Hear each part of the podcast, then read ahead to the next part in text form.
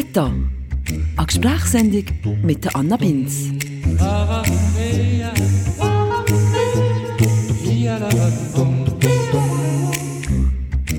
Hey zusammen. Nein, ihr seid nicht auf Facebook gelandet. Facebook heisst jetzt einfach nur gleich wie mein Podcast. An der Stelle aber vielleicht nochmal zum Mitschreiben für alle, vor allem für Herrn Zuckerberg. Ich war im Fall zuerst. Aber bon, lassen wir das Thema. Wobei lustigerweise ist Facebook oder eben Meta heute plötzlich doch ein das Thema hier bei mir im Podcast Meta. Ich würde heute nämlich gerne mal ein bisschen über das Thema reden, das mir, glaube ich, seit etwa siebenjährig ging um mich mal beschäftigt und mich phasenweise, ehrlich gesagt, auch sehr unglücklich gemacht hat. Ich würde heute gerne über das Thema Körperbilder reden. Schönheitsideal, Body Positivity, all das.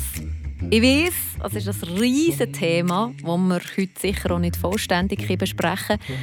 Aber ich denke, wir können so ein bisschen im Hinblick auf vier verschiedene Fokusbereiche machen. Einem ersten Schritt probieren wir mal die Begriffe überhaupt zu klären. Body Positivity, positives Körperbild. Was ist das überhaupt alles genau? Was versteht man darunter? Zweitens, und da kommt jetzt eben auf Facebook ein bisschen zu spielen, wie steht es um unser Körperbild auf den sozialen Medien? Was hat man da vielleicht auch für eine Verantwortung, wenn man ein sexy Foto von sich selber postet? Und was macht das mit uns, wenn wir dafür irgendwie 150 Likes oder eben praktisch Kinder-Likes bekommen? Also Körperbild in den sozialen Medien. Nein, drittens, das Körperbild in Bezug auf unsere Gesundheit. Dicke Menschen leben alle ungesund und schlank sein ist eine Frage der Disziplin. So Sachen zum Beispiel. Und viertens, Körperbild in der Erziehung. Was wird zum Beispiel unser Kind nicht am Körperideal entsprechen, das wir haben? Die vier Themenbereiche würden heute gerne mal mit einer Expertin ein besprechen. Das ist heute Ronja Schifftan. Sie ist Psychologin und hat sich auf die Bereiche Ernährungs- und Medienpsychologie spezialisiert. Also eigentlich die perfekte Kombo für die Themenbereiche, die ich heute gerne besprechen würde. Sie hat eine eigene Firma, die Externas GmbH, und arbeitet aber auch bei der Fachstelle PEP, Prävention Essstörungen praxisnah. Und was sie konkret macht, das erzählt sie nicht gerade selber. Ich würde sagen, legen wir los.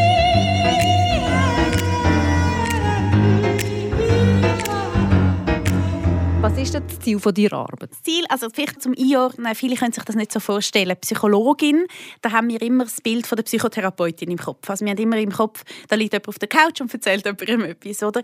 Meine Tätigkeit, ich bin nicht Therapeutin, sondern ich arbeite im Bereich von der Gesundheitsförderung. Das heißt, ich setze mich ein für Kampagnen, ich mache viel Facharbeit, ich muss Artikel schreiben. Grundsätzlich geht es darum, wie kann man ganz praktisch psychologische Kenntnisse anwenden, dass sie eben in in Kampagnen mit berücksichtigt werden. Also wie kann man zum Beispiel reduzieren, dass falsche Bilder übertragen werden an eine neue Generation? Zum Beispiel ein Projekt, da geht es um die Vermittlung vom Healthy Body Image, eine Plattform zu gründen dafür, also dass man auch überall das Angebot findet. Das heißt dann healthybodyimage.ch. Mhm. Oder beispielsweise ein anderes Projekt, wo ich dran bin, dort versuchen wir, das heißt Responsible Health Blogging. Und zwar versuchen wir an einem der grossen Kernthemen, und zwar wie Influencerinnen und Influencer verschiedene Gesundheitsbotschaften vermitteln oder eben auch Bilder vermitteln, mhm. dass wir dort versuchen anzusetzen und mit den Influencerinnen und Influencern eine Art Qualitätssicherung versuchen zu erarbeiten, wie kann man verantwortungsbewusst mit seinen Userinnen und Usern umgehen. Das ist eigentlich der Grundgedanke von diesem Projekt. Krass, also du bringst wirklich mega viel mit, was ich auch noch ansprechen in diesem Fall. Fangen wir aber vielleicht von voran, du hast gesagt Body Positivity oder positives Körperbild. Fangen wir dort an. Was versteht man unter dem? Genau, also vielleicht müssen wir da ein bisschen sauber unterscheiden. Also wir haben wie auf der einen Seite Body Positivity, das ist so ein Begriff, das ist eigentlich aus einer politischen Bestrebung auch rausgegangen. Das ist eigentlich ein Ansatz gewesen, das ist um die 60er Jahre, wo es eigentlich eher aus der Fat Acceptance Bewegung, dass man vor allem mehrfach marginalisierte Menschen, also von ihrem Aussehen her auch, also vom Erscheinungsbild, beispielsweise mit einem großen Hochgewicht oder oder oder, dass die in der Gesellschaft auch nicht stattfinden. Und dort geht es eigentlich um einen Diskriminierungsaspekt. Also es geht darum, Körperlichkeit als Diskriminierungsmerkmal, also wie es auch zum Beispiel Ethnizität kann sein oder wie es Alter kann sein, dass auch Körperlichkeit einen gewissen Diskriminierungsaspekt mit sich bringt. Es geht nicht rein ums wie soll ich sagen, ein Erscheinungsbild, quasi, ob ich mich gerne habe, wie ich aussehe oder nicht, sondern ähm, das hat viel mehr. Also man redet mittlerweile auch von Body Neutrality oder sogar Body Diversity. Also Body Neutrality ist der Gedanke, dass man sich nicht unbedingt muss mega schön finden muss, sondern dass es auch völlig okay ist, dass man sich einfach akzeptiert, wie man ist. Sei es, man findet sich gerade schön oder nicht schön, völlig egal, sondern dass man auch mehr die Funktionalität vom Körper lebt und zelebriert, sage ich mal. Ich muss sagen, ich fühle mich sehr wohl mit dem, mit dem Begriff Body Diversity. Also wenn es auch um den Aspekt geht, dass wir und das ist jetzt eben eher auch die politische Ebene, dass wir uns bewusst sind, es gibt eine Körperdiskriminierung in unserer Gesellschaft. Und zwar wahnsinnig stark. In jeder Werbebotschaft, überall sind hochgewichtige Menschen nicht sichtbar. Und wenn sie sichtbar sind, dann geht es um irgendeine Adipositas-Prävention oder um irgendwie ähm, eine Fitnesscenter-Werbung, wo ein Vorherbild dargestellt wird. Oder? Also, eigentlich mega übel für das, dass wir so einen grossen Anteil der Gesellschaft höhergewichtige Menschen haben, ist es einfach total absurd. Ich finde einfach ganz, ganz wichtig, dass wir uns dort einsetzen, dass Menschen in ihrer Vielfalt sichtbar sind. Und darum gefällt mir halt in diesem Vielfaltsaspekt der Diversity-Begriff. Und dann haben wir wie die Ebene vom Healthy Body Image. Wir reden in der Schweiz vom positiven Körperbild oder vom Körper-Selbstbild, je nachdem. Das ist eben auch viel, viel mehr als unser Erscheinungsbild. Mhm. Da geht es eigentlich darum, wie wir über unseren Körper denken, aber auch, wie ich mich in ihm fühle, wie ich ihn wahrnehme. Also was spüre ich an meinem Körper, wie, wie, lebe ich in meinem Körper und gleichzeitig aber auch, wie ich mit ihm umgehe. Und das ist ganz ein wichtiger Teil, der zeigt, dass das Körperbild viel mehr ist als reine Aussehen. Wir haben immer so ein das Gefühl, man sieht von außen das Körperbild. Nein, ich habe es nicht. Es ist mehr ein Umgang und ein Leben mit dem Körper und eben das Denken über den Körper. Okay, also in diesem Fall doch ein der Unterschied zwischen Body Positivity und positivem Körperbild ist das eine ist wie ein Deichmuster, das man probiert in der Gesellschaft zu verbreiten. Und das andere ist, man kommt auch aus dem Politischen und aus dem Bild, das in der Gesellschaft vermittelt wird. Ja genau, Body Positivity, Neutrality, Diversity, sage ich jetzt mal, die drei Begriffe, die lassen sich ein bisschen einordnen in eine Ebene von einem Fettaktivismus zum Beispiel, wo es darum geht, dicke Menschen sichtbar zu machen und als Teil der Bevölkerung nicht diskriminiert und nicht stigmatisiert zu behandeln.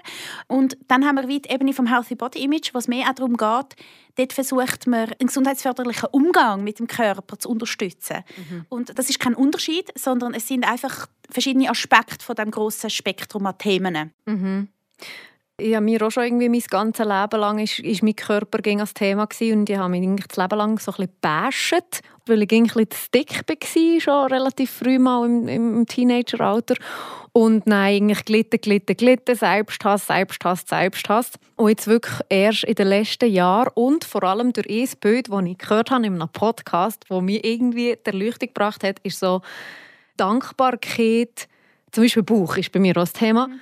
Dankbarkeit für meinen Bauch aus ähm, wo mein Magen drin ist, mhm. wo vielleicht Kind auf die Welt bringt mhm. oder was so ging. Und das Gleiche für die Hände, das Gleiche ja. für die Beine, die wir den ganzen Tag umtragen. Also so ein bisschen, das hast du ja am Anfang auch angesprochen, dass man so ein bisschen die Funktionalität des Körpers schätzt. schätzt. Genau, das ist ganz ein wichtiger. Also ich finde es auch schön, dass du das teilst. Messi vielmal. Ich finde es ganz relevant, dass wir dankbar sind. Also gerade, das ist halt einfach etwas vom Healthy Body Image, dass man die Funktionalität wirklich wahrnimmt, dass man wirklich wahrnimmt, hey, meine Beine, hey, völlig egal, sind die dick, dünn, völlig egal. Hey, krass, die tragen mich schon das ganze Leben lang bis da an, überall an.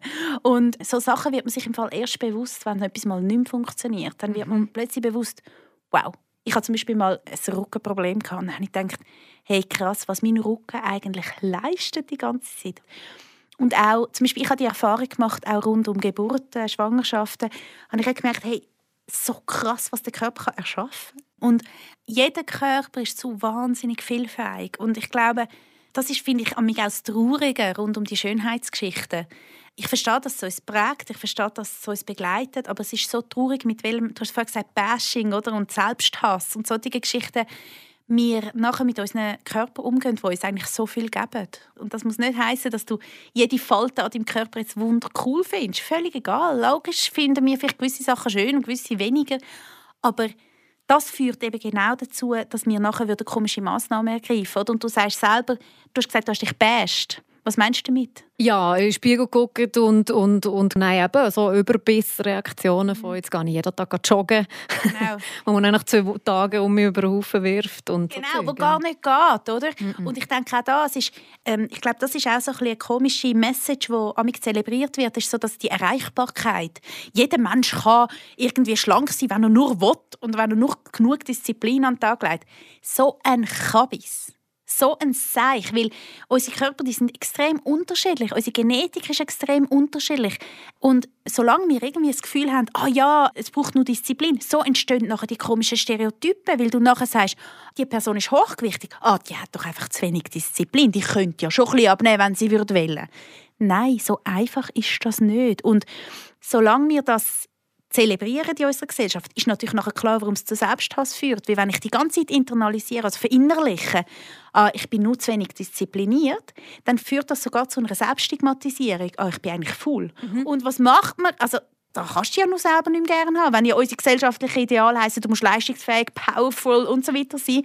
Und nachher bist du ja eigentlich die Faule. Und ganz konkrete Tipps. Also eben, du hast gesagt, seid am Aufbau von der Plattform für das Healthy Body Image ganz konkrete Tipps für Leute, die ihnen das Leben lang eigentlich schon am Optimieren sind und sagen, wenn ich vier Kilo leichter bin, dann bin ich dann glücklich. Oder wenn ich die Zellulite wegbekomme, dann bin ich dann happy. Oder so. Du findest viele, viele Ideen wie bei dir selber. Was tut mir gut und was tut mir irgendwie weniger gut? Also wenn wir dort mal anfangen, eine Auslegeordnung machen, im Sinne von, was führt dazu, dass ich das Gefühl habe, die vier Kilo sind Von wo habe ich das? Wenn man dort mal genau anschaut, dann merkt man auch so ein bisschen, wir reden in der Psychologie auch vom Motiv, oder? Was sind unsere antreibenden Kräfte in dem Moment? Und wenn ich mal merke, hey, was liegt hinter diesen vier Kilo? Was machen die vier Kilo? Weil wir wissen alle, es liegt nicht an diesen vier Kilo. Es sind nicht die vier Kilo, wo mich, oder die 20, 30 Kilo, es müssen ja nicht die vier sein, die mich glücklich oder unglücklich machen, sondern irgendwo sind dort vielleicht komische Ideale dahinter? Genau, die eigenen Glaubenssätze aufschlüsseln, wo hinter so Ideen stehen wie wenn ich 20 Kilo abnehme, dann werde ich glücklich. Oder dicke Menschen sind einfach undiszipliniert. Diese Glaubenssätze muss sich übrigens hinter ganz vielen von unseren Zielen und Wünschen verstecken. Auf die kommen wir im Verlauf dieses Gesprächs um mal ein bisschen zurück. Die sind nämlich sehr wichtig in diesem Thema. Du hast jetzt schon ein paar sehr wichtige Sachen oder Nuancen eben auch angesprochen, wo, wo ich mir stelle in diesem ganzen Thema. Und zwar ist jetzt in mir Bubble Eher habe ich das Gefühl, dass es wie so in die andere Richtung schwappt. Also ich bin wie noch zum Beispiel aufgewachsen, also feministisch aufgewachsen in dem Sinn, dass es geheißen hat, mach dir sicher nicht schön und schlank und sexy für einen Mann. Das ist schon mal ein No-Go Das war mein, mein Glaubenssatz dort dahinter. Ich muss gar nicht eng und sexy und hot und lalala, sondern eher das Gegenteil. Sicher nicht. nicht. Genau, ja, genau, sicher nicht legen ich Stöckelschuhe und ein knappes Röckchen an. Sicher nicht schminken in mir. Mhm. Das ist das, was mir mit auf den Weg gekommen, für, für viele Jahre. Und jetzt, so in meinen 30er Jahren, merke ich, bin ich vermehrt eben auch in einer Social Media Bubble, aber auch schon in einer Bubble, wo es wirklich so ist, eben, ich feiere meinen Körper, mhm. feeling cute today, mhm. und einfach so mhm. sich mega abfeiern und sich auch sexy abfeiern. Das einerseits. Mhm. Und andererseits, das hast du ja wie auch schon ein bisschen angesprochen, darf ich mir dann auch manchmal an Tagen einfach scheiße fühlen? Oder ist es jetzt wie einfach das Credo, dass ich jeden Morgen muss aufstehen muss, egal wie ich... Today. Ja, feeling cute yeah. today, genau.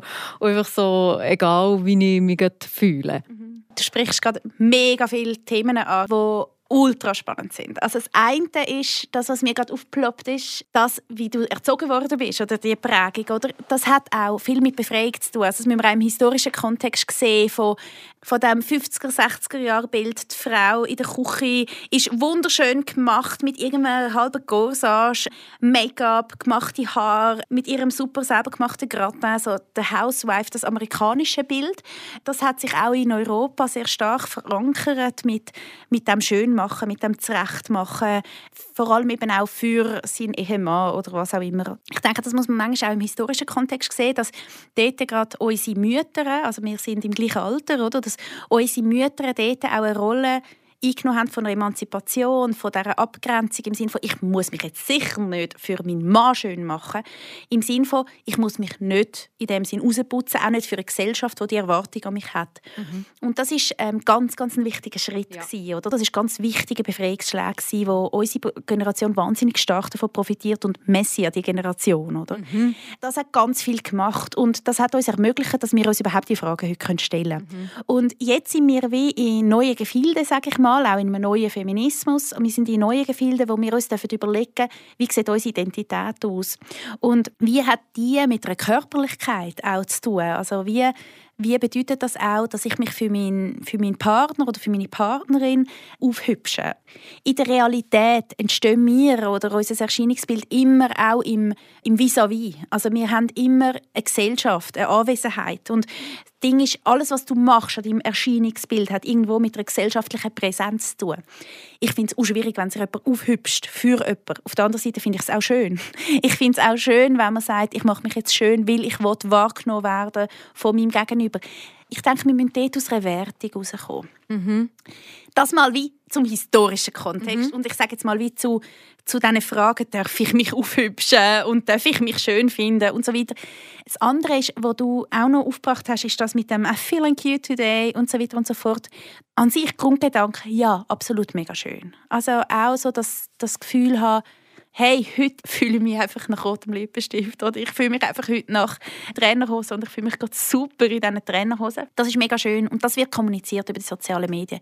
Man darf aber dort auch nicht eine zu naive Brille haben, sage ich mal. Auch dort geht es oft ums Erscheinungsbild. Auch dort werden oft Werte transportiert von einer Normschönheit. Also auch dort ist «feeling cute today» heisst das, weil du gerade zum Beispiel einen umblähten Bauch hast und gerade sagst, hey, jetzt, habe ich so, jetzt fühle ich mich so sexy, weil schau mal, ich habe gerade so einen flachen Sprachenbuch. Wenn solche Werte wieder transportiert werden, dann muss ich dort auch Fragen stellen, oder? Weil die bedienen mir so ein Narrativ von einer Normschönheit, oder? Mhm. Und die Frage ist, wollen wir das oder wollen wir das nicht? Also in dem Fall, für dass wir das Healthy Body Image, dass wir da jetzt mal das definiert haben, wäre so ein die wichtigste Message an jetzt Leute, die zulassen, egal das Fitnessmodel, das zulässt, das täglich fünf Stunden in den Körper investiert, genau gleich wie der 200 Kilo Mensch, dass eigentlich beide sich mal überlegen, bin ich wohl da, wo ich bin und was habe ich für Glaubenssätze hinter dem, was ich mache. Ja, grundsätzlich auch wirklich mal zu schauen, wie geht es mir. Ich finde das immer mega zentral. Was treibt mich an? Welche komischen Vorstellungen habe ich? Also oft haben wir einfach externe Antriebe, also sehr von außen im Sinne von eben Vorstellungen wie, wenn ich das erreicht habe, dann würde ich gerne haben. Dann finde ich dann eine Partnerin oder einen Partner. So Sachen, oder? Und ich denke, mit dem einfach mal wirklich schauen, wie geht es mir? Was treibt mich an? Ähm, und dort darf man sich auch wirklich Hilfe holen. Also ich empfehle ganz fest, dass man sich auch mal in einer Psychotherapie oder mit Freundinnen und Freunden und, und, und über so Fragen austauscht. Was treibt mich an und was macht mich aus? Mhm. Also komm, kommen wir jetzt mal zum Medienthema. Das haben wir nämlich jetzt auch so ein bisschen angesprochen. Sorry, ich war schneller. ich wollte da mal guseln. Ich habe ganz tolle Fragen. Oh, keine Ahnung. Die Frage ist Beatles oder Stones.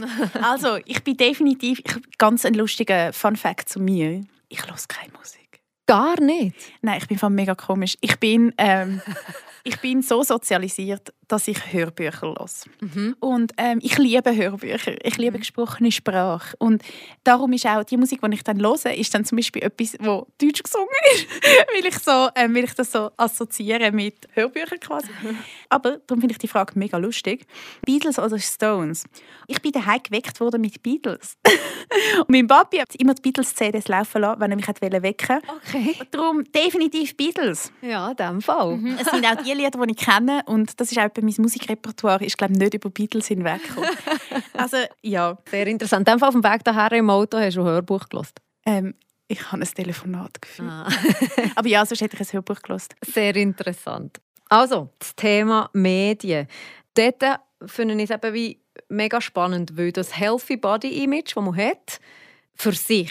Das ist ja wie das eine. Und das andere ist, nein, was poste ich auf Social Media? Mhm. Und dort, äh, das hast du ja wie auch schon angesprochen, kommt nein auch so ein bisschen die Verantwortung dazu, was vermittle ich mit dem «Feeling cute today». Ja, auf jeden Fall. Und dort habe ich ganz viele Diskussionen mit anderen. Ich bin jetzt auf Social Media, ich poste nichts außer meinem Podcast. Ich bin völlig überfordert mit irgendetwas Privates von mir, weil ich nach fünf Minuten denke, äh, wer interessiert oder keine Ahnung, ich will genau. nicht mein Privatleben teilen, mega mit der, mit der Öffentlichkeit.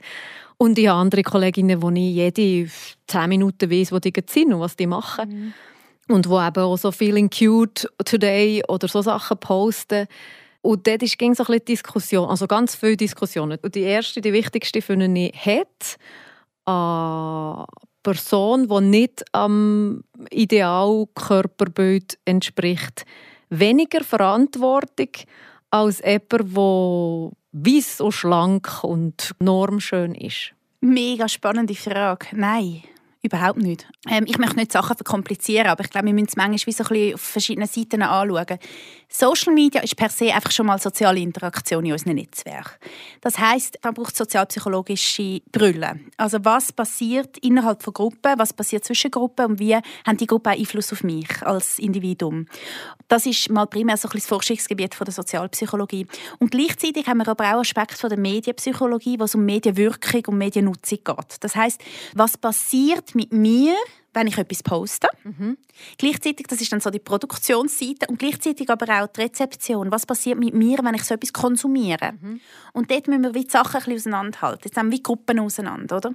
Jetzt hat die Person, die postet, mit der passiert auch viel. Das ist mal die Frage, was tut sie mitteilen, an wen richtet sie sich, welche Messages zelebriert sie oder er, ähm, mit welchen Botschaften geht die Person raus, mit welcher Selbstdarstellung. Und die ist auf so vielen Facetten. Das ist nicht nur das Thema Aussehen, sondern das ist auch das Thema Normen. Also im Sinne von, hey, schaut mal meinen neuesten Starbucks-Becher und ich laufe mit einem Starbucks-Becher und der Handtasche am, am Handgelenk irgendwie durch eine Straße und mache eine Story da transportiere ich Werte, da transportiere ich ein Brand und, und, und. Oder? Und auf der anderen Seite haben wir die Ebene vom Konsum. Was passiert jetzt mit mir, wenn ich die Story sehe von ihr, die da mit ihrem Starbucks-Becher durch die Straße läuft? Und jetzt müssen wir ganz fest aufpassen. Auf den sozialen Medien wird stark das Thema Perfektion zelebriert. Also mhm. Also alles ist ein bisschen perfekt, oder? Mhm einfach nicht unsere Realität ist. Jetzt, was passiert mit mir? Nebendran habe ich meine Realität und ich sehe die Bilder und das, das gibt einen Gap, oder? Das heißt, der Gap zwischen der perfekten Darstellung und meiner Realität kann auch zu Unzufriedenheit führen. Weil mein Leben kann nebendran eigentlich fast abstinken, oder? Und das ist eben dann das, warum wir eben so dort aufpassen müssen. Und mhm. Verantwortung haben eigentlich beide Seiten. Haben mhm. eigentlich alle, die auf Social Media unterwegs sind. Aber selbstverständlich, je höher deine Reichweite, desto mehr Verantwortung hast du.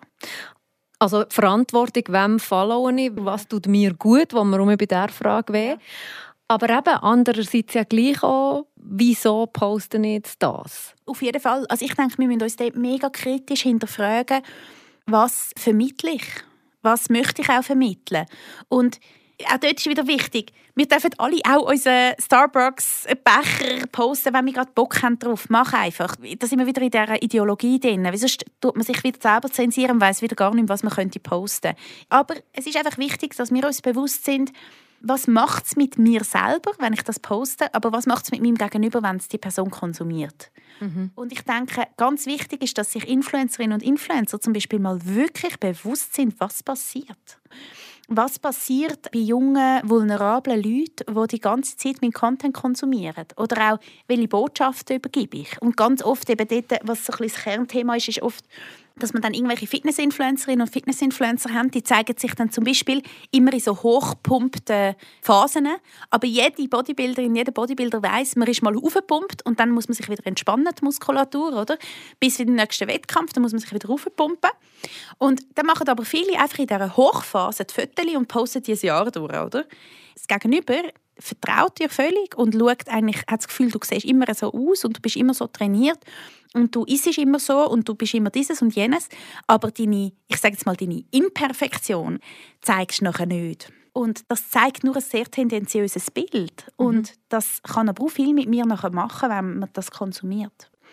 Das mal so auseinandergenommen, oder? Ich verstehe, dass es kann wie manchmal nerven, dass man sich vielleicht gewisse Sachen einfach muss reflektieren muss. Ja, es kann anstrengend sein. Und das Leben ist halt manchmal anstrengend. Und unsere Facettenreichheit von der Gesellschaft kann auch anstrengend sein, oder? Weil wir uns halt vielleicht überlegen ah ja, warte, wie mache ich das jetzt schlau, dass es eben nicht eine diskriminierende Nachricht ist. Und ich denke, dort müssen wir einfach reflektiert mit Content umgehen. Und gleichzeitig äh, ich jetzt aber auch gerade, dass gleich auch meine Meinung glaub, ist und dass man das auch sicher Kindern vermittelt, und, äh, neue Userinnen und User von Social Media, dass die Verantwortung eigentlich eben auch bei mir als Konsumentin liegt. Dass ich auch weiß und verstehe, dass das, was dort gepostet ist, nicht der Realität entspricht. Absolut. Also das ist auch das Thema Medienkompetenz oder? und das kritische Denken. Das wollen wir unbedingt fördern, dass das kritische Denken gefördert wird, dass man das erkennt. Das Ding ist einfach, es ist immer eine Verhaltens- und eine Verhältnisebene. Und das Angebot auf Social Media bildet eben auch eine Verhältnisebene. Also es bildet auch einen Boden, sage ich mal, ob es pflanzlich gedeihen oder nicht. Und das Pflänzchen selber kann schon auch gewisse Leute nicht followen und so weiter und so fort. Da braucht es einen bewussten Umgang. Gleichzeitig gibt es aber auch einfach Schwierigkeiten, die das gerade nicht gleich ermöglichen. Und ich denke, dort müssen wir einen Boden schaffen, der möglichst gesundheitsförderlich ist und gleichzeitig die Leute aber auch befähigen, dass sie erkennen, was tut mir gut und was tut mir nicht gut. Mhm. Es ist einfach ein beidseitiges, auf jeden Fall. Mhm. Mhm. Oh, mega cool. Welche Beziehung hast du zu den Kleidern, die du heute trägst? Mhm. Beschreib ähm, mal vielleicht. Äh. Ah, ja, ich meine ja wissen, was ich anhabe. ich habe schwarze Jeans an habe so Boots an, so schwarze Lederboots. Und dann habe ich so ein Pulloverli Liebli an. Das ist so rost orangebraun. Und ich weiß noch, ich habe den in Berlin gekauft mit einer Freundin. Und ich habe den angelegt und dachte, so eine Farbe kann ich im Fall nicht tragen. Und ich liebe es. Und der Pulli, der begleitet mich schon mega lang und ich habe den mega gern und der passt irgendwie wie immer und ich ist eines meiner Lieblingskleidungsstücke. Auch sehr spannend, auch etwas, was ich wie so bei mir gehabt habe, genau Kleider anlegen, die figurvorteilhaft sind. Mhm. Dass man vielleicht auch ein bisschen von dem wegkommt. Und ich habe zum Beispiel auch das Gefühl, dass die jüngere Generation das nicht mehr so hat wie wir. Ich bin auch noch so aufgewachsen von, mhm. ja, das darf nicht an den falschen Orten betonen. Mhm. Oder die Farbe muss eben mir stehen. Ja. Und Vielleicht auch nein. Vielleicht legen ich mal Farbe die mir nicht im, im Normsinn ja. steht und kann glücklich sein drin. Ja, oder? absolut. Oder eben irgendwie etwas, das dich im Buch gerade zelebriert und gerade mega zeigt. Oder? Das ist auch etwas, das kann auch manchmal helfen, um sich selber wieder wie einmal anders wahrnehmen. Mal etwas anderes. Gerade Kleidung kann viel auch machen für die Selbstwahrnehmung. Also auch mal, wenn man zum Beispiel nie Hosen trägt, mal Hosen tragen. Wenn man nie Kleidchen trägt, mal Kleidchen tragen. Irgendwie. Oder einfach so das Experimentieren, das kann manchmal auch zur Selbstwahrnehmung noch helfen, dass man einmal merkt, nein, ich bin im Fall nicht einfach nur der und der Typ oder so, sondern auch in meiner Vielfalt auch ausprobieren. Ja, oder bei mir auch zu merken, dass ich nicht muss eng anlegen muss. Wenn ich so das Bild habe, wenn ich Lucke Kleider anlege, wirke ich noch dicker. Mhm. Und darum muss ich eng anlegen und so, nein, es ist manchmal schon umgekehrt. Ja, ich kenne das zum Beispiel mit klassischen Querstreifen. Das ist doch immer genau, so... darf man ja nicht. Darf ja. doch ja keine Querstreifen anlegen. Und ich habe selber so Erinnerungen... Also ich habe auch eher eine Biografie, wo ich... Ich kenne mich in allen Formen, Grössen. Also ich, habe, ich glaube, mein Kleiderrange war immer gigantisch von, von jenen Grössen. Und es gehört einfach auch zu meiner Biografie, zu meiner Genetik, zu meiner Geschichte. Und darum habe ich mich natürlich auch immer wieder mit so Themen auseinandergesetzt. Das mhm. ist ja mhm. immer auch noch eigene Geschichte dahinter. Und ich weiß noch, dass mit den Querstreifen habe ich einiges mal das Querstreifen-T-Shirt angelegt und bin aber sozialisiert, nein, Querstreifen gehen gar nicht, oder? Bei runden Mädchen. ich ja, habe genau. so, ich habe jetzt wieder Anführungsschlusszeichen benutzt ähm, und habe das dann mal angehabt und dann hat mir jemand gesagt, hey, das sieht mega cool aus und ich weiß noch, das hat mich so, dann habe ich gemerkt, hey, ich darf, das ist okay. Auch mit einem Hochgewicht, das ist völlig in Ordnung. Und habe das nachher eigentlich auch schön zelebriert und habe das definitiv, glaube immer gestreifelte Kleider. So, liebe Zuhörerinnen und Zuhörer, bis hierher ist das Gespräch mit der Ronja für mich eigentlich total easy gewesen. Alles, was sie bis hierher erzählt hat, habe ich das Gefühl gehabt, nicht zum ersten Mal gehört zu haben. Es hat total Sinn gemacht für mich als wunderbar. Und nein, haben wir aber eben, wie angekündigt, auch noch über das Thema Gesundheit und Körperbild reden. Und da muss ich ehrlich sagen, da bin ich definitiv mit meinen eigenen komischen Glaubenssätzen konfrontiert gekommen, die ich habe zu diesem Thema. Schlank sein ist einfach eine Frage von Disziplin eben zum Beispiel. Den habe ich ziemlich tief drin. Und ja, Ronja hat mich da ein bisschen eines Besseren belehrt. Also das Thema Gesundheit. Mhm. Dort merke ich auch meine Glaubenssätze. Und dort kannst du sicher mit, mit, mit einfach Wissen vielleicht mir auch ein bisschen weiterhelfen. Weil das, was du auch schon angesprochen hast, das Bild von übergewichtigen Menschen oder nicht am perfekten Bodymass entsprechende Menschen sind einfach zu wenig diszipliniert. Das ist in mir bis zu einem gewissen Maß irgendwie auch verankert. Im Hinblick, wie ich mit meinem Körper umgehe, aber auch im Hinblick auf ich bin eigentlich auch ein bisschen irritiert ab so ganz, ganz, ganz übergewichtigen Menschen, die einfach sagen, hey, ja, Body Positivity, ich zelebriere das. Oder die Anna Rosenwasser, die ich auch followe auf Instagram, die einfach sieht, hey, jedes Mal, wenn ich Schönheit des Tages postet sie ja ging und wirklich stark übergewichtige Leute dort aus Schönheit des Tages bekommt sie 100'000 Hassmails, die sagen, du ähm, propagierst hier ein ungesundes Körperbild. Ein riesiges Thema. Mhm. es ist, ähm, ich finde es auch schön, wie du es gerade sagst. Und auch, wie ehrlich du bist. Dass du sagst, eigentlich habe ich es auch verinnerlicht. Ich, ich würde behaupten, wir haben das im Fall alle verinnerlicht. Mhm. Und zwar, unsere Gesellschaft hat das verinnerlicht. Das ist ganz fest in unserem gesellschaftlichen Denken, dass wir einen Gesundheitszustand über das Erscheinungsbild sehen. Das sehen wir nicht. Also wir können über das Erscheinungsbild nicht auf den Gesundheitszustand von einem Menschen schließen. Das geht nicht ich weiß nicht, was, der für, was die Person für Blutwerte hat und weiß der Google was, das sehe ich einfach nicht. So gut bin ich nicht und darum gibt es ja das Labor. Ähm, sonst es ja gar kein Laboratorium mehr und gar keine Maschinerie, weil wenn wir alle einander könnten einfach anschauen und sagen, ich weiß, du bist ungesund, dann wäre es ja eigentlich ziemlich einfach, auch für Ärztinnen und Ärzte. So ist es eben nicht. Unser Gesundheitszustand ist viel komplexer als reine Fettverteilung und als reine Gewicht. Jetzt sind wir dort wie auch wieder auf mehreren Ebenen. Auch wieder, ich mache jetzt wieder etwas kompliziert, wo man meint, ist doch einfach, dick gleich ungesund. Nein, ist es eben nicht. Und zwar, wir haben auf der einen Seite, was da passiert, ist eine gesellschaftlich härteste Diskriminierung. Etwas, was einfach nicht stimmt, was fachlich nicht beleidigt ist, dass das reine Erscheinungsbild von einem Gewicht Aussage gibt über den individuellen Gesundheitszustand, hat sich so fest in unsere Köpfe verankert, dass wir einmal meinen, das ist einfach so und mhm. b, jetzt kommt ganz ein wichtiges Kriterium, wir maßen uns noch an, dass wir Gesundheit als oberstes Ziel definieren. Mhm. Also wir haben auf der einen Seite so ein, ein gesellschaftliches Denken, es gibt eine riesige Stigmatisierung, eine riesige Diskriminierung. Aus dieser Stereotypisierung passiert aber noch anders. Und zwar, es hat auch Folgen für das Individuum. Und zwar ganz markante Folgen, was es zum Beispiel auch macht, jeder Arzt hat immer das Gefühl, okay, jetzt spreche ich das an. Jetzt kann das Stigma enorm ungesund machen, weil wenn man ähm, die ganze blöd angeschaut wird, wenn man ins Fitnessstudio geht und man will sich einfach bewegen.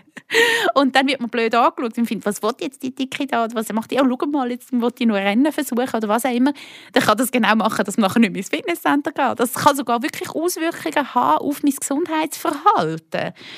Und wenn ich das Gefühl habe, ich darf kein Glas mehr draussen essen, dann führt es vielleicht dazu, dass ich eher ein Glas drinnen esse und eher mich zurückziehe sozial. Das Gefühl habe, ich darf nicht mehr am gesellschaftlichen Leben teilhaben, weil ich werde blöd angeschaut. Dann führt das zu sozialem Rückzug, führt zu psychischen Erkrankungen und, und, und. Also, das Stigma ist das, was krank macht. Also das mhm. mal auf der einen Seite, oder? Und das Ganze unter dem Deckmantel Gesundheit. Also völlig absurd eigentlich, wie unsere Gesellschaft da funktioniert, oder? Auf der anderen Seite, was ich auch ganz wichtig finde, wir sehen im Umkehrschluss auch an einer schlanken Person nicht an, ob die gesund ist oder nicht. Ich maße es mir auch nicht an. Und vor allem, es geht dich ein Fürchten an, ob die Person gesund ist oder nicht. Wer hat Rechenschaft abzulegen? Es geht wirklich darum, dass wir lernen, wie vielfältig unsere Gesellschaft ist und dass die Diskriminierung selber Menschen ganz, ganz fest krank macht. Mhm. Es ist massiv schlimm, wenn das sogar im Gesundheitssystem so verankert ja. ist, dass Menschen nachher sich nicht mehr getrauen, Hilfe in Anspruch zu nehmen oder sich auch nicht getrauen, öffentlich zu zeigen, weil sie so sind, wie sie sind. Und wenn wir auch das Hochgewicht auseinandernehmen, wir haben keine Ahnung, was hinter dem Hochgewicht schlummert. Also das wissen wir auch bei einem schlanken Menschen nicht. Aber jetzt rein, wenn man die Hochgewichtsdiskussion von wegen gesund, nicht gesund führt, wir sehen nicht, warum ist jemand hochgewichtig. Wir wissen es gar nicht. Ist es eine genetische Prädisposition? Ist es ein Verhaltensaspekt? Ist es eine psychische Erkrankung, die hinten dran liegt? Ist es irgendeine Stoffwechselerkrankung? Und, und, und. Das wissen wir einfach nicht. Und es ist absolut absurd. Vielleicht ist sogar das Hochgewicht ganz gesundheitsförderlich für die individuelle Biografie. Vielleicht ist es zum Beispiel eine Folge aus einer Krankheit, wo man nachher froh ist, hat die Person jetzt Gewicht, weil es mhm. sonst anders wäre und sonst mhm. dieser Person schlecht wird gehen. Das sind einfach Sachen, das ist völlig absurd. Also das krasseste Beispiel, das mir auch sehr geblieben ist, ist, dass es statistisch bewiesen ist, dass übergewichtige, stark übergewichtige Menschen eher Burnouts haben, mhm. weil sie sich nicht getrauen, mal herzulegen und die Füße hochzulagern. Genau, wie sie dann voll sind, oder? Ja klar, bist du so fett. Du liegst die ganze Zeit nur auf dem Sofa und guckst Fernsehen. Und ja, jeder genau. normale Mensch guckt am Sonntag am Abend mhm. vielleicht mal zwei, drei Stunden Fernsehen und macht nichts. Ja. Und wenn man übergewichtig ist, offenbar ist das tatsächlich bewiesen, dass, es, dass man sich das nicht erlaubt, weil man ja, wie findet. Also sowieso, also gell, es gibt auch viele, zum Beispiel hochgewichtige Menschen, die sind in einer absurd krassen Mangelernährung, weil sie die ganze Zeit irgendwie restriktivstes Essverhalten an den Tag legen, weil sie das Gefühl haben, sie dürfen nicht mehr essen oder sonst nehmen sie ja zu und aber krass mangelernährt sind, mhm. also wirklich fast Daten von einer anorektischen Ernährungsweise dann zeigen, oder? Und das ist zum Beispiel dann mega bedenklich, weil das fällt nicht auf, oder? Und übrigens wegen über und hoch, warum mhm. ich den Begriff hochgewichtig verwende, ist auch, weil das Übergewicht definiert auch wieder eine Norm. Ja, genau. Es definiert eine Norm und es definiert und jetzt bist du drüber. Ja, ja. und ich finde es übrigens mega spannend. Macht mal ja im Freundeskreis, diskutiert mal die BMI-Frage. Ich hatte das gerade letztens in meinem Freundeskreis, dass wir dann davon diskutiert haben, wer ist quasi über, jetzt eben übergewichtig, wenn man nach BMI geht, in diesem Übergewicht. Und wir haben Lachanfälle bekommen, weil das so absurd war. Ich habe zum Beispiel eine Freundin, die ist wahnsinnig muskulös, äh, mega durchtrainiert. Äh, die hat einfach so eine Körperstatur. Die ist definitiv übergewichtig laut BMI und da sieht man auch die Absurdität oder, von diesen Definitionen. Genau, das habe ich mir aufgeschrieben. Ich sage das aus Unwissen. Über- und Untergewicht gibt es das gar nicht, oder? Mhm. Ganz, ganz wichtig. Den BMI brauchen wir als epidemiologische Daten. Epidemiologische Daten bedeutet grosse Daten, sage ich mal, Big Data, Mengen, dass man wie sieht, wie entwickelt sich ein Gesellschafts-BMI. Also, dass man wie sieht, dass man vergleichbare Daten hat, weil der BMI ist halt sehr ein, einfach, ein einfacher Wert. Man kann einfach durch die Größe und durchs Gewicht, das kannst du sehr einfach erheben, kannst du Aussagen machen zu gesellschaftlichen Veränderungen. Und jetzt mhm. kommt eben genau der Knackpunkt. Es ist ein Wert, der uns hilft, zum über Jahre hinweg die Sachen zu vergleichen, dass man sagt Populationsveränderungen. Es sagt dir aber nichts aus über ein Individuum. Mhm. das ist jetzt eben der Knackpunkt. Fälschlicherweise wird der BMI aber bei, bei Individuen verwendet. Und das ist einfach ein Kabis weil das nichts über den Gesundheitszustand aussagt. Weil der BMI, eben wie gesagt, ist Gewicht und Größe. Er sagt aber nichts aus über eine Fettverteilung, mhm. die relevant ist. Es sagt nichts darüber aus, ist es viszerales Fett oder ist es eher quasi außen oder ist es eben rund um das Organ. Es sagt nichts an über den Blutzuckerwert, es sagt nichts an über den Blutdruck, es sagt nichts an über schon nur Hip to Waist, also im Sinne von Taille Füdli, oder ist es quasi nur das Fett am nur Fett am Füdli oder ist es eben rund um das Organ? All die Frage zeigt, wie absurd der Wert BMI eigentlich ist. Mhm. Und BMI ist ethisch eigentlich recht schwierig, weil er, sobald er im Privatkontext, also ich sage jetzt mal im medizinischen Kontext, auf eine individuelle Person abgebrochen wird, ist er einfach falsch. Mhm. Und gleich würde ich jetzt, glaube ich, viele Ärzte auch sagen, statistisch hast du x mehr Krankheiten, mhm. wenn du mehrgewichtig bist. Ja, es gibt, es gibt ähm, Tendenzen, es gibt statistische ähm, Vergleiche und so weiter und so fort. Aber das ist auch mit anderen Faktoren. Das ist auch zum Beispiel oft sehr stark mit sozioökonomischem Status. Da gibt es ganz, ganz viele Facetten, wo statistisch Tendenz, man nennt das Prädiktor, also ein Förderkriterium für die Entwicklung von einer Krankheit zum Beispiel ist. Das sind ganz viele Faktoren und wichtig ist einfach, dass man den Menschen in seiner individuellen Situation abholt und dort auch wirklich individuell schaut, um was geht Was ist die Situation? Was braucht man? Und wenn man jedes Mal auf die Gewichtsdiskussion geht, dann ist man wie auf einer komischen Ebene. Ich glaube, es ist gar nicht zielführend, sondern zielführend ist eben, eigentlich ein positives Körperbild unterstützen. Oder? Und das unterstützen wir einfach nicht mit Stigmatisierung. Punkt. Mhm. Wenn jede Ärztin und jeder Arzt mal checkt, dass man ein Mensch, und das machen viele machen sehr gut, übrigens auch noch, zum mhm. Land zu brechen für Ärztinnen und Ärzte. Aber wichtig ist einfach, loset einander zu und nehmt einander ernst. Wenn eine Patientin kommt und sagt, sie hat Bauchweh, sie hat Schmerzen, dann nehmt die Frau ernst, dass sie Schmerzen hat und tun das nicht mit einem Hochgewicht ab, sondern gönnt dem nach und macht genau das gleiche Screening wie bei einer schlanken Person. Es geht um solche Basics. Mhm. Und dort stehen wir nicht. Mhm. Also das, das Fat-Shaming in unserer Gesellschaft, das ist ein Fakt und der, der ist akut. Der ist akut. Ja, da habe ich mich doch recht ertappt gefühlt, muss ich sagen. Und ihr? Ich hätte ja auch selber mal überlegen, wie ihr über hochgewichtige Menschen denkt. Also ich da zum Übersetzen rausrutschen. Übrigens auch, wenn ihr selber hochgewichtig seid. Ich merke es bei mir nämlich vor allem auch daran, wie bösartig ich über meine eigenen Speckrollen nachdenke. Von wegen positives Körperbild. Aber kommen wir doch zum Schluss jetzt auch noch zum letzten Themenbereich. Jetzt noch Erziehung. Oh, ja. Ich habe so gemerkt, in dieser Diskussion in allen Bereichen. Medien, Gesundheit, Body Positivity, Kleider, alles, was wir angesprochen haben, ist für mich ein Unterschied, ob es um ein Kind geht oder ob es um einen Erwachsenen geht. Und ich habe zum Beispiel mit, mit Lehrerinnen und Lehrern unendliche Diskussionen gerade über Kleider. Als 14-jähriges Mädchen, das Brüste hat und einen riesen Ausschnitt hat und bauchfrei und weiß nicht was. Wie soll eine Lehrerin auf das zugehen, das irgendwie angehen, das Thema? Oder ist unsere heutige Gesellschaft auch schon bei einem 13-Jährigen so «You go, girl, du kannst dir anlegen und präsentieren, wie du willst, das ist voll okay». Weil ich merke, in meinem Lehrerumfeld ist es ist es nicht so, sondern dass man dort wie noch sieht, hey, ähm, das schlimmste Argument finde ich, hey, du kannst dir nicht so anlegen, weil sonst werden die Buben äh, irgendwie... Uh. das bin ich auch schon ein bisschen schwierig, genau. Aber dass man das wie anspricht. Ich bin gerade selber am überlegen, wenn du mich das so fragst. Ich finde das gar nicht so einfach zu beantworten.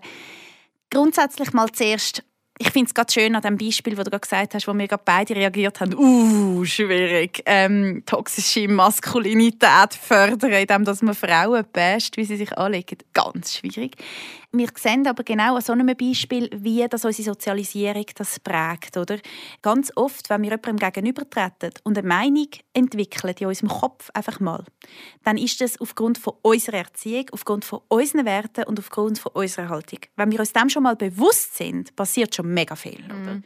Wenn ich mir schon mal bewusst bin, warum denke ich das, wenn wir fähig sind, kritisch zu reflektieren, warum passiert das in mir? Warum löst das in mir hässige Gefühle aus? Übrigens auch in Bezug auf Hochgewicht vorher, das noch vergessen zu sagen, finde ich immer wieder lustig, wie aggressiv nachher die Reaktionen sind. Manchmal ist es auch so wie ein, ich werde hässig, weil ich bin doch so diszipliniert. Ja. Und ich habe doch mein Leben lang gelernt, ich muss diszipliniert sein, sonst werde ich dick. Ja. Und jetzt getraut sich der Mensch einfach dick zu sein. So eine Frechheit. Und wo da noch Akzeptanz wo von mir. auch noch Akzeptanz. so eine Frechheit. Und dort genau. sieht man genau, was passiert. Was ist in diesem Menschen passiert, der so denkt? Der hat vielleicht das Leben lang aufs Dach bekommen von, von Eltern, die sagen, isst das Brötchen nicht, sonst gehst du auf in ein Ofenbrötchen oder so One etwas. moment on the lips.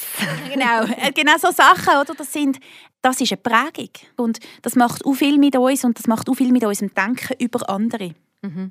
Und das ist jetzt genau in dem Beispiel von der Lehrpersonen, wo du jetzt genannt hast, oder? Wenn ich natürlich eine junge Frau sehe mit einem riesen Ausschnitt und irgendwie eben knappe Kleider und ich, das irritiert mich, dann muss ich zuerst doch überlegen, was passiert bei mir. Warum irritiert mich das? Mhm. Und dann darf ich mir vielleicht überlegen, irritiert mich das, weil ich finde, ich muss, das, ich muss die schützen. Was heißt, ich muss sie schützen? Dann sind wir ja wieder in dem anderen Thema, wo wir gefunden haben, uh, schwierig. Denke ich, hey, nein, die darf sich nicht so zeigen. Hm, habe ich das so mitbekommen? Ich darf mich nicht zeigen, ich darf nicht auffällig sein. Ist das etwas, was ich selber gelernt habe? Oder ist vielleicht auch das Bild von das steht der nicht. Im Sinne von, also die zeigt jetzt da Rundungen, also die würde ich jetzt kaschieren zum Beispiel. Hm, was habe ich da für ein Gedankengut mitbekommen? Das heißt, das finde ich wirklich auch mal wichtig, dass wir dort mal radikal bei uns selber anschauen. Warum löst das in mir die Gefühle aus? Und dann, wenn ich das evaluiert habe, dann muss ich überlegen, wollte ich diesen Knick verkörpern? Also wollte ich mich für den einsetzen? Finde ich das jetzt relevant? Dass man zum Beispiel, das ist wie etwas in der Kindererziehung, muss man sich immer überlegen, finde ich es wichtig, dass mein Sohn mit dem Löffel isst oder darf er mit den Händen essen? Mhm. Um was geht es mir dort? Mhm. Oder? Welches mhm. Ziel verfolge ich? So müssen wir uns hinterfragen eigentlich, oder? Und so entsteht Transport von Werten. Mhm. Wenn ich jetzt als Lehrperson finde, ja, ich will, dass man den Wert lernt, dass man in unserer Gesellschaft vielleicht nicht immer mit einem riesen Ausschnitt rumlaufen darf ich mich zuerst fragen, warum? Aber ich kann ja jetzt auch das Gedankengut haben, ja, ich finde das wichtig, dass das die Jugendlichen in meinem Umfeld lernen, dass man nicht immer so einen riesen Ausschnitt anhaben Das kann ja sein, dass ich das jetzt auch wichtig finde. Dann gehen in den Dialog und beschreibt aber das vor allem bei euch. Und zwar im Sinne von, hey, ich bin im Fall so aufgewachsen. Wie ist das für dich? Was denkst du dazu? Mhm. Ist es okay? Oder was macht es bei euch in eurer Generation mit euch, wenn ihr, so, wenn ihr euch so zeigt? Redet doch von Ich-Botschaft im Sinne von bei mir passiert das. Was passiert bei dir? Vielleicht ist sich das sie nicht bewusst oder er nicht bewusst gewesen, wie er sich darstellt. Aber auch immer zu wissen, das ist nicht einfach die Norm, sondern das ist deine Norm, mhm. du gesellschaftlich gelernt hast. Und das heißt nicht, dass es die wahre Norm ist. Und es kann jetzt sein, dass du so etwas möchtest besprechen mit deinen Schülerinnen und Schülern, aber dann besprich es von, wie du aufgewachsen bist. Mhm.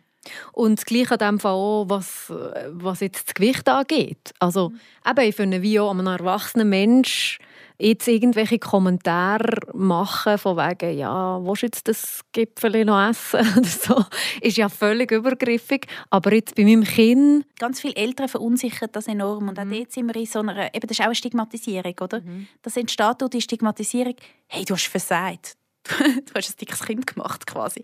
Das ist völlig krass, oder? Dass das sogar in unserer älteren Wahrnehmung in dem Sinn drin ist, oder? Das, habe ich jetzt etwas Falsches gemacht? Habe ich etwas verpasst? Habe ich dieses? Habe ich jenes? Nein, auch dort, es gibt genetische Vielfalt. Es gibt Phasen. Bei Kindern gibt es auch wirklich viele Phasen. Und ja, es gibt Aspekte, wo man ganz klar kann sagen es gibt ein gesundheitsförderliches Verhalten, wie viel Bewegung, ausgewogenes Essen daheim, dass man das fördert, dass man miteinander Sport macht, miteinander lustige Sachen macht. Und zwar nicht Sport im Sinne von, wir gehen jetzt eine halbe Stunde säckeln, sondern dass man lässige Aktivitäten zusammen macht, dass man Sachen zusammen unternimmt, dass man einander fragt, wie es einem geht. Das sind die zentralen Schlüsselfaktoren, auch bei Thema Gewichtsthematik. Oder? Und ich denke, ganz wichtig ist, dass man dort auf das Verhältnis schaut. In was für einem Kontext, wie geht es dem Kind? Es geht nicht nur darum, was ist es. Gewicht hat mit ganz vielen Faktoren zu tun. Und die Vielfalt zu erkennen, auch bei den eigenen Kindern oder bei sich selber, ist ein mega Schlüssel. Und es ist ganz simpel. Mit einem Stigma und mit einem Kontrollmechanismus macht man Kinder nicht gesünder. Und uns alle nicht. Das nehmen wir als Schlusswort. Merci vielmals für das spannende Gespräch, Ronja. Und merci euch für das Zuhören, liebe Meta-Community. Ich glaube, wir lassen das Gespräch jetzt einfach zuerst mal ein bisschen setzen. Und wenn ihr Nein, aber gerne darüber würdet diskutieren oder Feedback habt, weiterführende Gedanken, dann meldet euch sehr gerne. Am besten einfach auf anna.binz.radiofr.ch und dann hören wir uns im Monat um. Meta, eine Gesprächssendung mit Anna Binz.